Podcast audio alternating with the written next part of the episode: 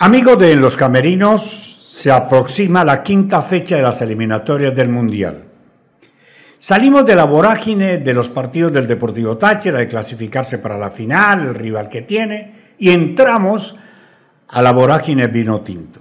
Venezuela en una posición envidiable, hacía rato no nos acomodábamos por ahí en los primeros lugares, va a enfrentar un rival incomodísimo que está consolidando un proceso que inició el profesor Gustavo Alfaro y que quiere ganarnos aquí en Maturín, lo cual me parece que va a ser casi imposible. Venezuela está llena de figuras y espera seguir ganando y por lo menos seguir en los primeros lugares de este grupo suramericano hacia el Mundial. Así es, Jairo le damos la bienvenida a la jornada número 5 de estas eliminatorias 2026. Eh, Bolivia recibe a Perú a las 4 de la tarde, hora Venezuela. Mañana, día jueves. Colombia, Brasil a las 8 de la noche. Venezuela recibe a Ecuador a las 6 de la tarde, hora Venezuela. Argentina a Uruguay a las 8 de la noche. Y Chile a Paraguay, 8 y 30 de la noche. Esa será la jornada del día jueves. Recordarles que la selección el día de hoy estará ya en Maturín, viaja de Margarita a Maturín, donde concentró en Margarita y conocerá el césped, se preparará para lo que será el día de mañana frente a Ecuador.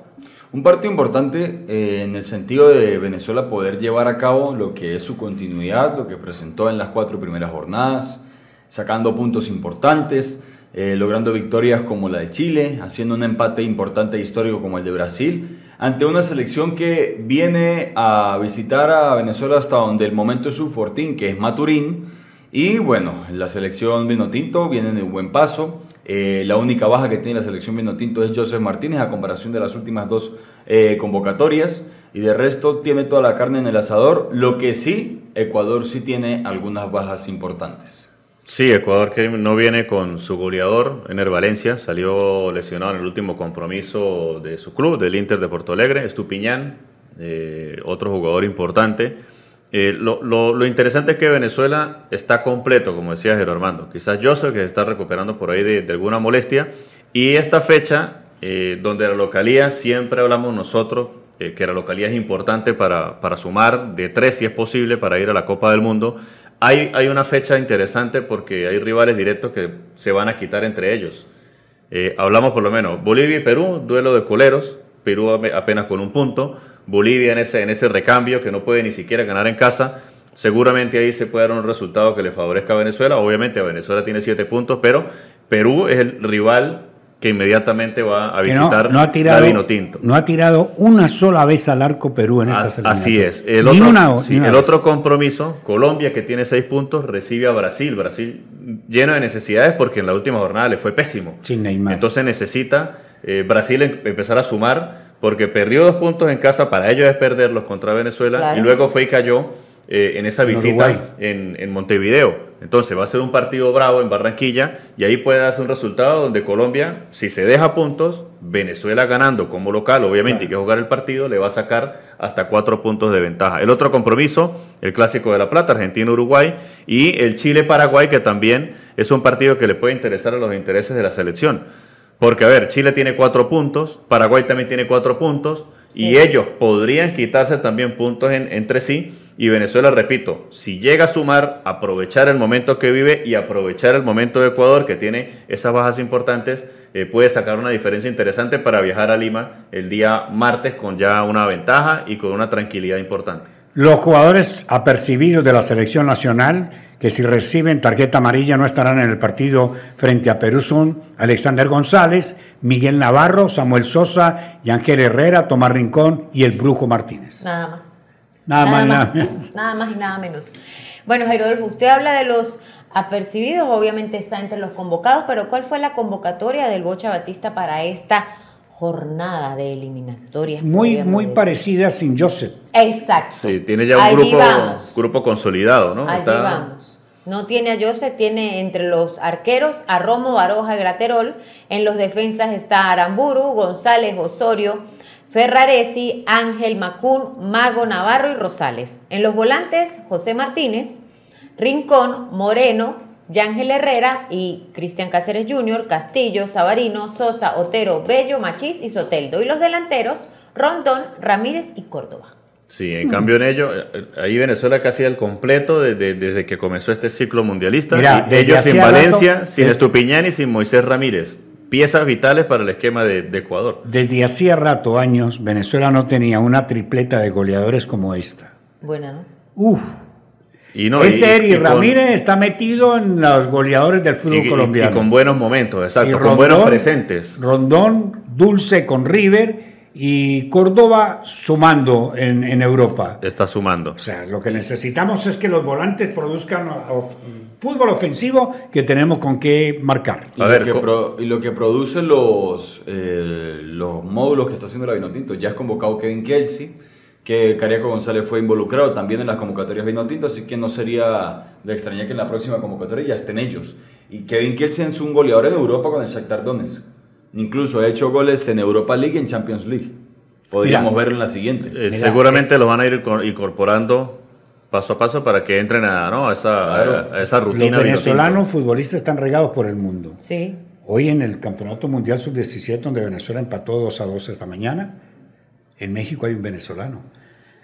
Sí, ahí, eh, ya en esta, eh, esa, esa gente que se fue hace muchos años y ya hizo vida en el extranjero, ya esos muchachos ya crecieron, muchos son ya futbolistas profesionales y es un dato curioso, ¿no? Que haya ahí en, una selección una, un Tan regionalista como los mexicanos. Con origen Yo siempre he dicho que el futuro del fútbol nacional, el futuro de Venezuela está en los que están en el exterior.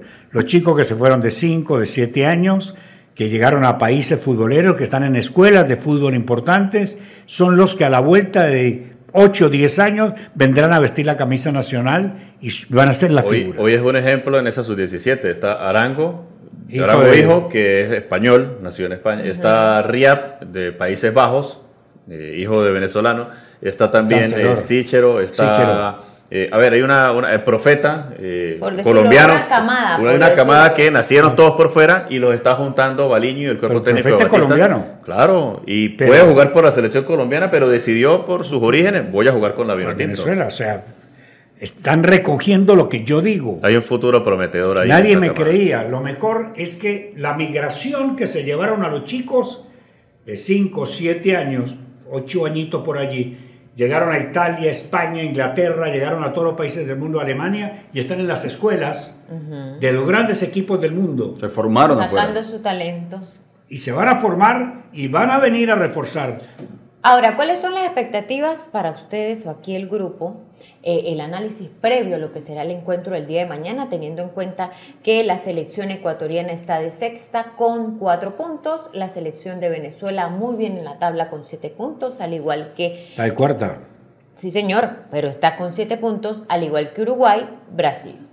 No, el partido es durísimo, es un partido de fricción, porque el ecuatoriano es corpulento, es fuerte, no como amigo mío que por ahí dijo una cosa en una transmisión de fútbol, es fuerte, es corpulento, es veloz. Son veloces. Son veloces. Eh, eh, va a ser un partido de mucha fricción, donde la fricción, el hombre-hombre, pierde el nuestro. Ahora, en cuanto a fútbol, creo que Venezuela tiene el fútbol para ganar. Ahora, todo el mundo tenía los ojos puestos al inicio de estas eliminatorias. Eh, en Ecuador porque es una eh, selección de relevo. Tiene mucho joven, mucha velocidad, eh, muchas transiciones. Eh, y esto es importante, pero Venezuela también tiene con qué. Entonces, mañana en el Monumental de Maturín se van a ver muchas cosas no, y lo importante es que Venezuela empezó bien. Es más, es que Ecuador tuviese la misma cantidad de puntos que Venezuela. pero eh, tiene una, una sanción, sanción FIFA de, tres puntos, pero recordemos que en el primer partido de Argentina eh, recibió a Ecuador y realmente uno analizando ese compromiso pues no mereció tan mala suerte. Obviamente ganó Argentina por su jerarquía, se impuso eh, en ese partido 1 uno, por 0.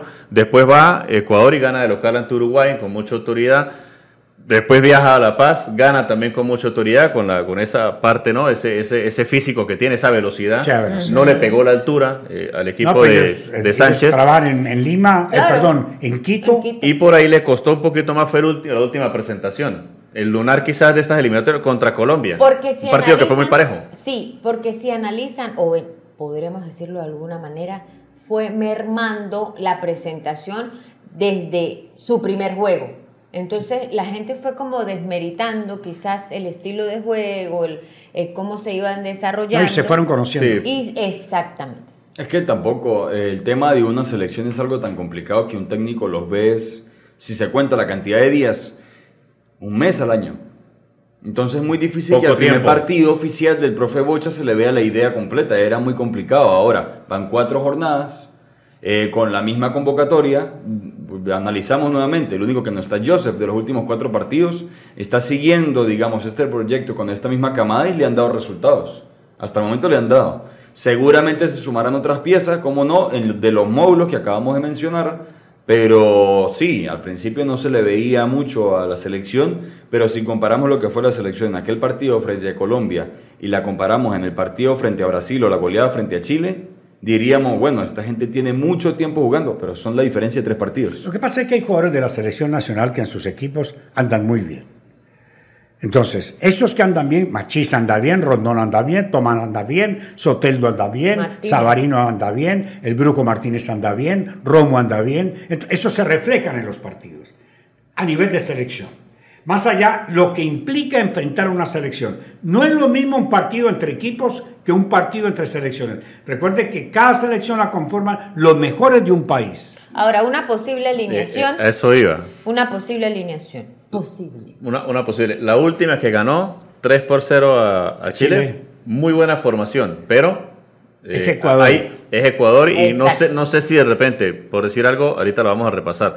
De, estar bello, de estar bello. No, Bello no va de titular. Colocar entonces ahí a Tomás Rincón para poner un poquito más de fuerza. No sé, es que el partido no es cuestión de fuerza.